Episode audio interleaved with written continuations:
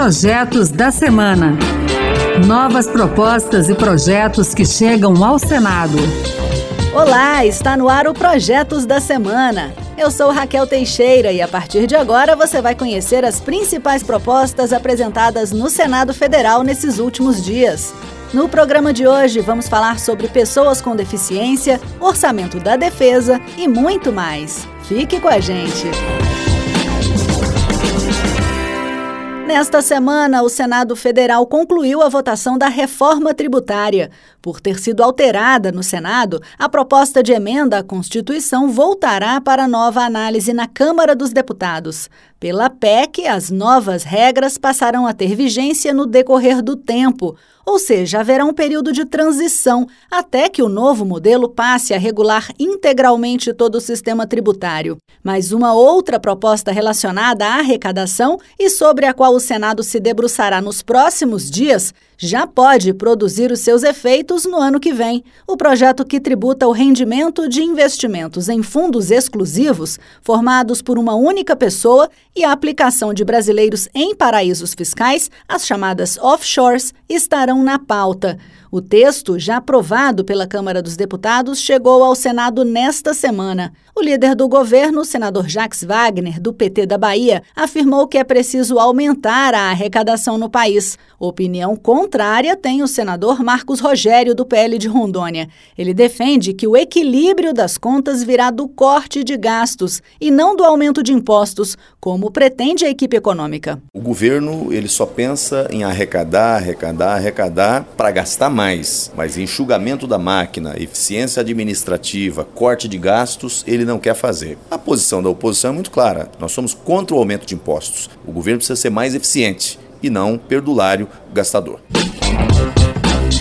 Nos últimos anos, o país ganhou uma série de leis com o objetivo de assegurar os direitos das pessoas com deficiência. Talvez a mais famosa delas seja o Estatuto da Pessoa com Deficiência, sancionada em julho de 2015 e em vigor desde janeiro de 2016. E nesta semana, alguns projetos relacionados a esse tema chegaram ao Senado, depois de aprovados pela Câmara dos Deputados. Uma das propostas passará a exigir do poder público medidas para assegurar às pessoas com deficiência ou com mobilidade reduzida a completa fruição das praias urbanas, inclusive o acesso à faixa de areia e ao mar. Ou seja, a ideia é fazer com que essa parcela da população possa frequentar a praia com segurança e de forma acessível, por meio da eliminação dos obstáculos que hoje impedem o exercício desse direito. Outro projeto tem o objetivo de valorizar e empoderar as pessoas com deficiência,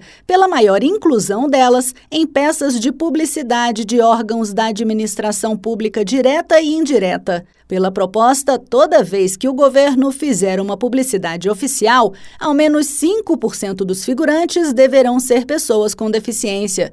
Segundo a legislação atual, o poder público deve adotar ações para garantir o direito à educação para esse público. Uma das medidas previstas é a oferta de um profissional de apoio escolar para auxiliar nas atividades de alimentação, higiene e locomoção do estudante com deficiência e atuar em todas as atividades escolares. E um projeto que chegou ao Senado nesta semana prevê que esse profissional tenha formação mínima de nível técnico em serviços de apoio à pessoa com deficiência no ambiente escolar.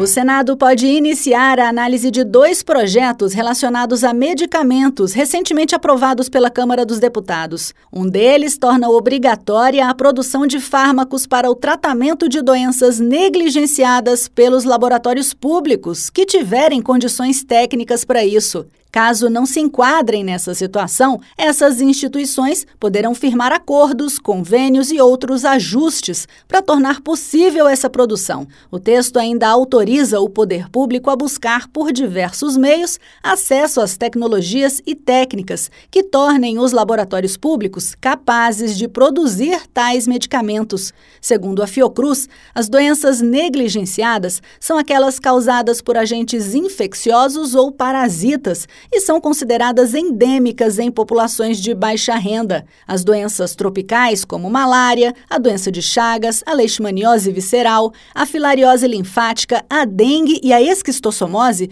continuam sendo algumas das principais causas de morbidade e mortalidade em todo o mundo. Já o outro projeto prevê um critério de decisão final em licitações para o fornecimento de produtos a laboratórios farmacêuticos públicos. Se houver empate nas licitações, as indústrias que produzem no território nacional fármacos para a formulação de medicamentos terão preferência de contratar com a administração pública.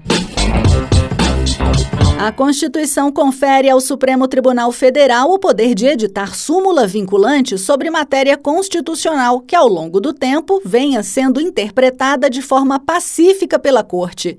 O exercício dessa função se dá quando o STF é provocado ou por iniciativa de dois terços de seus integrantes. O objetivo da súmula vinculante é evitar que outros tribunais ou órgãos da administração pública contrariem o entendimento nela previsto. Caso haja desrespeito ao teor de súmula vinculante, o ato administrativo ou decisão judicial que a confrontou poderá ser anulado ou cassada, respectivamente, pelo próprio STF. Mas uma proposta de emenda à Constituição apresentada nesta semana pode mudar o procedimento de criação e revisão de súmula vinculante. Se hoje apenas o STF decide sobre essa questão, a PEC do senador Cleitinho, do Republicanos de Minas Gerais, determina que caberá ao Congresso Nacional, em reunião conjunta e por decisão da maioria de seus integrantes, conferir o efeito vinculante de súmula aprovada ou revisada pelo Supremo. Cleitinho argumenta que o Congresso Nacional também exerce o papel de intérprete da Carta Magna, quando promove alguma emenda à Constituição sobre tema já sumulado pelo STF. Na opinião dele, a PEC pode evitar que algumas questões ganhem status de súmula vinculante sem a devida manifestação do legislativo. Tem vários temas polêmicos né, que acaba que o STF está querendo decidir sobre eles. A gente pode dar exemplos como a questão da legalização da, das drogas, a legalização do aborto, a questão do imposto sindical agora. E essa casa aqui é a casa de lei. A gente foi eleito para poder legislar e representar o povo. Quem tem que decidir somos nós. Mm-hmm. E a gente finaliza o programa desta semana falando de uma outra proposta de emenda à Constituição que prevê um investimento mínimo anual de 2% do PIB no Ministério da Defesa. De iniciativa do senador Carlos Portinho, do PL do Rio de Janeiro, a PEC indica que esse dinheiro deverá ser destinado ao planejamento e à execução de projetos estratégicos para a defesa nacional e priorizará a indústria nacional para consolidar a base industrial de defesa. Um dos apoiadores da PEC que o senador Hamilton Mourão, do Republicanos do Rio Grande do Sul, acredita que a proposta vai mudar o cenário atual do setor. É um anseio antigo. Ao longo dos últimos 40 anos, os projetos estratégicos das nossas Forças Armadas sofrem descontinuação por carência dos recursos e pela falta de previsibilidade. Portanto, essa PEC é importantíssima para que, uma vez planejado, as Forças Armadas tenham condições de executar esse planejamento e, consequentemente, estarem mais do que nunca capacitadas a defender os interesses do nosso país e a segurança da nossa população. Se o texto original da PEC não sofrer alterações e for aprovado, o investimento mínimo no Ministério da Defesa será correspondente a um valor inicial de 1,2% do PIB, elevando-se ano a ano em 0,1 ponto percentual, até alcançar o índice de 2% do PIB previsto na proposta. É isso aí, você também pode participar do processo de elaboração das leis do país. Acesse o E-Cidadania no site do Senado, leia as propostas e vote para dizer se você é favorável ou contrário a elas. E que tal apresentar uma ideia que pode até virar um projeto de lei?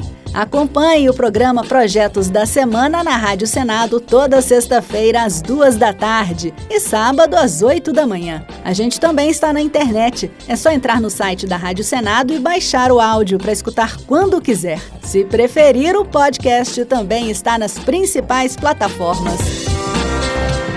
Com sonoplastia de Cristiane Melo e apresentação de Raquel Teixeira, o Projetos da Semana fica por aqui. Muito obrigada pela companhia e até o próximo programa. Projetos da Semana. Novas propostas e projetos que chegam ao Senado.